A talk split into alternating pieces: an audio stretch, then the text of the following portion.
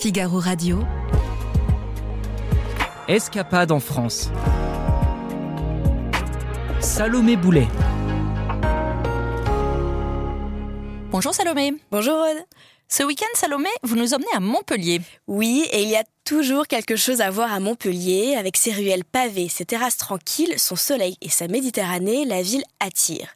Mais comme dans la plupart des grandes métropoles, circuler en voiture est compliqué à Montpellier. Alors, le mieux est de venir en train.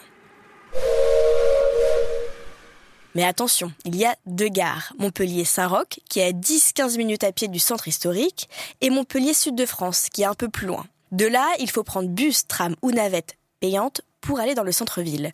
Et n'hésitez pas à acheter une Montpellier City Card. Pour 15 euros minimum, vous circulez gratuitement en transport en commun et accédez tout aussi gratuitement à plusieurs expositions. Ça, c'est pour arriver. Et une fois sur place, que pouvons-nous faire?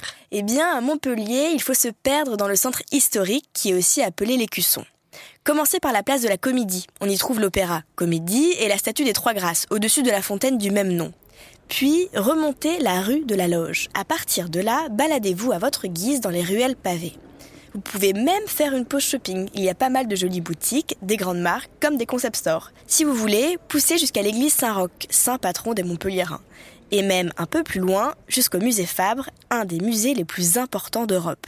Il passe en revue le monde des arts à travers les siècles, du 14e à nos jours. Pierre Soulages y était d'ailleurs très attaché et il a donné énormément de ses œuvres au musée. 600 mètres carrés lui sont consacrés. Et où pouvons-nous prendre l'apéritif après cette journée visite? Si vous continuez la balade dans le centre historique, vous allez tomber sur Aperture, rue des Trésoriers de la Bourse. Cet endroit est fait pour vous si vous êtes un amateur de cocktails et musique électropop. Vous ne pouvez pas le rater parce que ce bar ultra contemporain tranche avec les vieilles pierres du quartier. Bref, vous pouvez y boire et même y manger. Une petite carte de tapas accompagne les verres. Et avez-vous une adresse d'hôtel à nous donner? Eh bien, je vous propose de réserver votre nuit à l'hôtel Océania. C'est une bâtisse du XVIIIe siècle à deux pas de la place de la Comédie et, détail important, à deux minutes à pied de la gare Saint-Roch. La chambre double est à partir de 150 euros la nuit. Il y a même un hammam et une piscine extérieure. Et que pouvons nous faire le lendemain, Salomé? Eh bien, à une trentaine de minutes de l'hôtel, ou en petit train depuis le sud de la ville, il y a la cathédrale de Maglone. C'est un lieu magique entre mer, lagune et vigne. Alors, prenez le temps de visiter la cathédrale. Elle date de l'époque romane, puis baladez-vous sur la presqu'île au bord des étangs.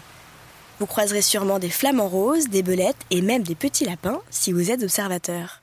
Merci Salomé. Merci Aude. Toutes ces bonnes adresses ont été dénichées par Audrey Gros-Claude et Sophie de Santis et vous pouvez les retrouver dans leur article sur le Figaro Voyage. À bientôt. À bientôt.